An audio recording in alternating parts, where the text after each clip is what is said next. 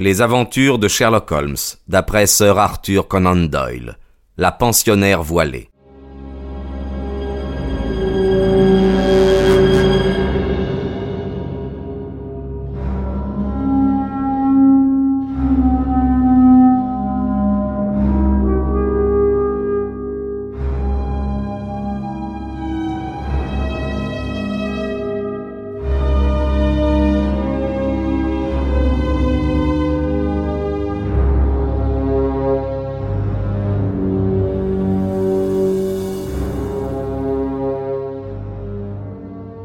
Si l'on veut bien songer que M. Sherlock Holmes a exercé son activité pendant 23 ans et que pendant 17 de ces 23 ans j'ai pu collaborer avec lui et prendre des notes sur ses exploits, on conviendra que je dispose d'une masse considérable de documents. Le problème n'est donc pas de trouver, mais de choisir. Voici par exemple la longue rangée des agendas qui remplit toute une étagère. Et voici des malles et des valises bourrées de papier, de quoi ravir non seulement l'étudiant en criminologie, mais aussi tous les amateurs de scandales sociaux et officiels de la fin de l'ère victorienne. Mais que se rassurent les auteurs de lettres angoissées qui nous supplient de ne pas compromettre l'honneur de leur famille ni la réputation d'un aïeul célèbre? Ils n'ont rien à craindre. La discrétion et le sentiment élevé de ces devoirs professionnels qui ont toujours animé mon ami président à notre choix. Aucun abus de confiance ne sera commis. Toutefois, je désapprouve formellement de récentes tentatives en vue de s'emparer et de détruire ces papiers. Je connais leur origine. Je suis autorisé par M. Holmes à déclarer que si elles se renouvellent, toute l'histoire du politicien, du phare et du cormoran sera livrée à la curiosité du public. À bon entendeur, salut. Il serait déraisonnable de supposer que chacune des affaires que traita Holmes lui fournit l'occasion de déployer les dons exceptionnels d'intuition et d'observation que je me suis efforcé de mettre en lumière. Tantôt, il devait se donner beaucoup de mal pour cueillir le fruit, tantôt il n'avait qu'à se baisser pour le ramasser. Mais c'est souvent dans les affaires qui le mirent le moins en évidence que nous entrevîmes des tragédies humaines particulièrement terribles. Je vais en analyser une. J'ai légèrement modifié les noms et les lieux, mais je rapporterai les faits sans en rien changer. Un matin de la fin de l'année 1896, je reçus un billet pressant de Holmes réclamant ma présence à Baker Street. Quand j'arrivai, je le trouvais assis dans une atmosphère lourde de fumée de tabac, en face d'une femme assez mûre qui avait le type euh, conventionnel de la logeuse londonienne. Quand j'arrivai, je le trouvais assis dans une atmosphère lourde de fumée de tabac, en face d'une femme assez mûre qui avait le type conventionnel de la logeuse londonienne. Voici Madame Merrilot de South Brixton, m'annonça mon ami. La fumée ne gêne pas Madame Merilot. Aussi, Watson, si vous voulez vous livrer à votre vice abominable, Madame Merilot a une histoire intéressante à nous conter. Et cette histoire peut fort bien avoir des développements à propos desquels votre présence serait utile. Bien, à votre disposition. Vous comprenez, Madame Merilot, que si je vais voir Madame Rondeur, je préfère avoir un témoin. Vous aurez à l'en persuader avant notre visite. Que Dieu vous bénisse, monsieur Holmes, s'écria la logeuse. Elle désire tant vous voir que vous pourriez vous faire accompagner de tout le quartier. Nous irons donc au début de l'après-midi. Voyons si nous possédons tous les éléments du problème. En repassant notre leçon, nous aiderions le docteur Watson à réaliser la situation.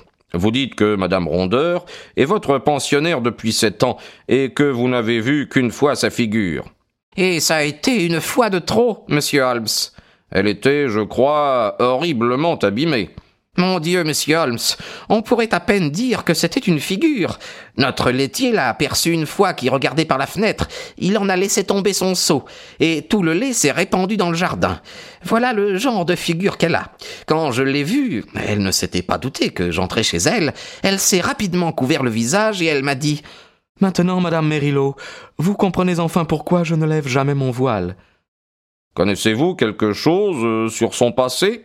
Rien du tout. Quand elle est arrivée, vous a-t-elle euh, fourni des références? Non, monsieur. Mais elle m'a réglé comptant et une bonne partie d'avance, sans discuter les conditions. Par les temps que nous vivons, une pauvre femme comme moi ne peut pas s'offrir le luxe de tourner le dos à une chance pareille. Vous a-t-elle dit pourquoi elle avait choisi votre maison? Ma maison est située assez loin de la route, et elle est plus isolée que beaucoup. Et puis, je n'ai qu'une pensionnaire, et je suis sans famille.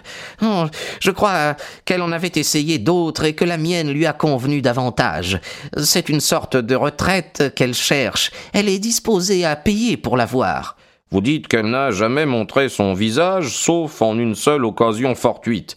Eh bien, c'est assez extraordinaire. Je ne m'étonne pas que vous vouliez savoir de quoi il s'agit.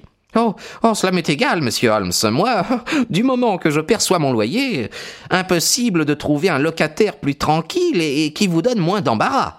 Alors, euh, qu'est-ce qui vous a décidé? Sa santé, monsieur Holmes. Elle dépérit, et elle garde quelque chose de terrible dans la tête. C'est un meurtre, un assassinat, crie-t-elle. Et je l'ai entendu une fois, bête féroce, monstre, qu'elle criait. C'était la nuit. Sa voix se répercutait dans toute la maison. J'en avais des frissons.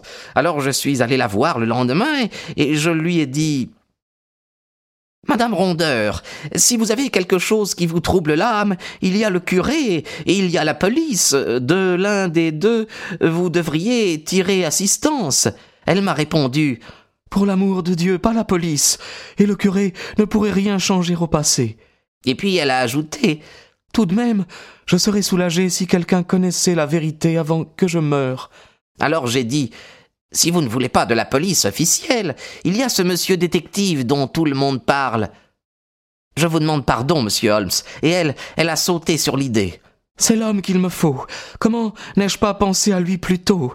Faites-le venir, madame Mérillot, et s'il ne veut pas se déranger, dites-lui que je suis la femme de Rondeur le dompteur.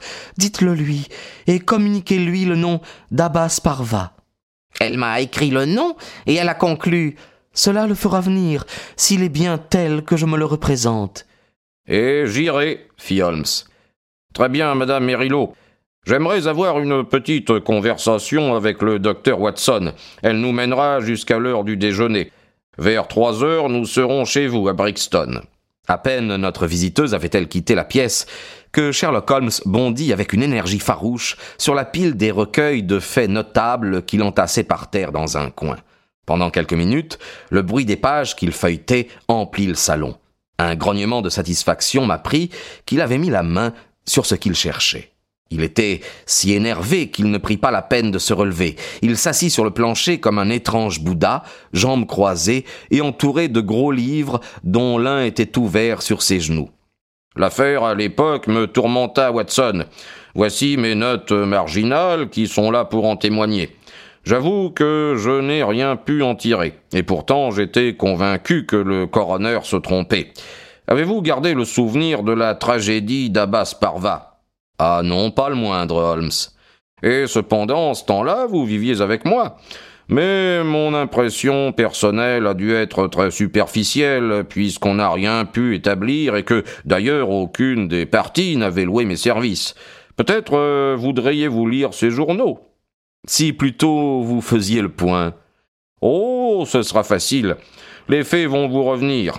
Rondeur était un personnage connu, rival de Wamwell et de Sanger, l'un des plus grands directeurs de ménagerie de son temps. Mais il se mit à boire. Son cirque et lui étaient sur le déclin quand survint la grande tragédie. La troupe s'était arrêtée pour un soir à Abbas Parva, petit village du Berkshire. Elle se dirigeait vers Wimbledon, voyageait par la route, et elle avait campé simplement sans monter un spectacle car il y avait si peu d'habitants à Basse-Parva qu'elle n'aurait pas couvert les frais d'une représentation.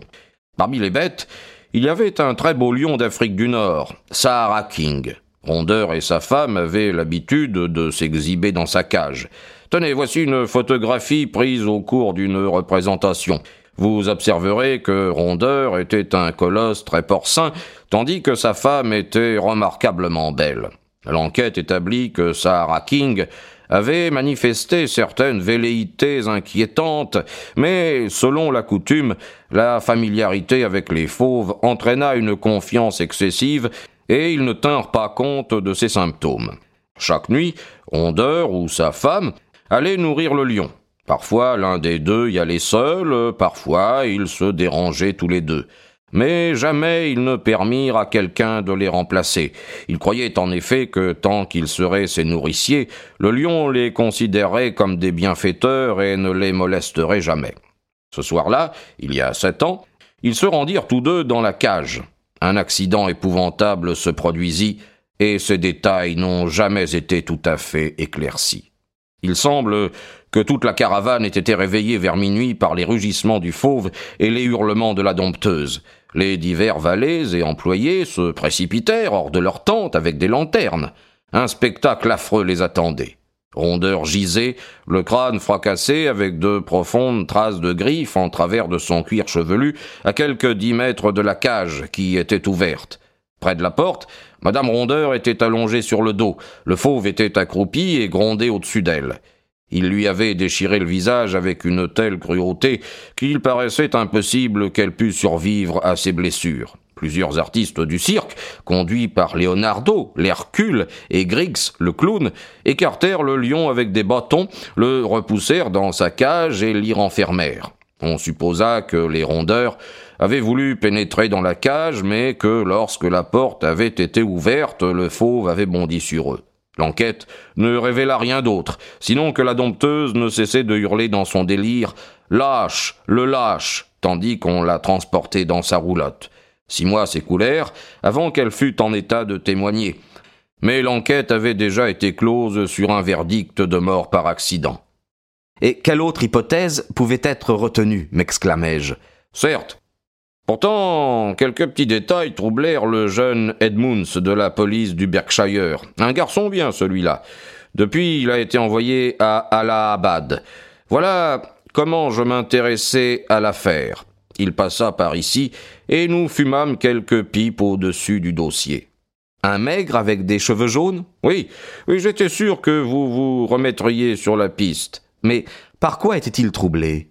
Eh bien, tous les deux, nous avons été troublés. C'était diablement difficile de reconstituer l'affaire. Euh, placez-vous au point de vue du lion. Il est libéré. Que fait-il? Il s'élance, une demi-douzaine de bonds en avant l'amène sur Rondeur. Rondeur fait demi-tour pour s'enfuir, les traces des griffes sont situées sur le derrière de la tête.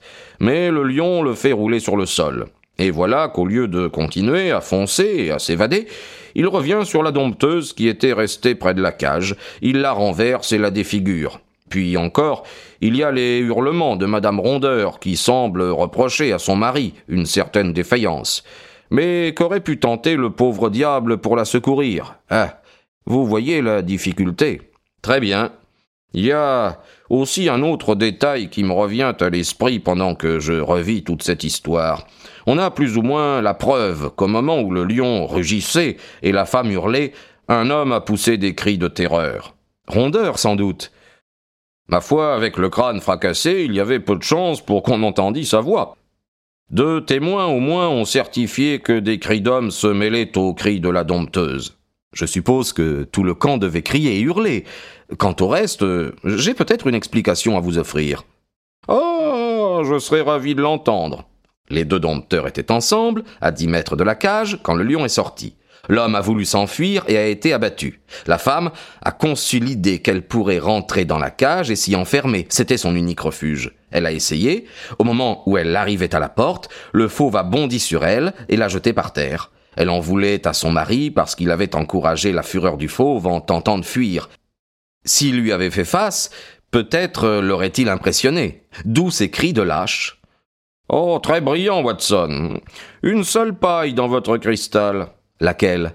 S'ils se trouvaient tous deux à dix mètres de la cage, comment le lion serait-il sorti?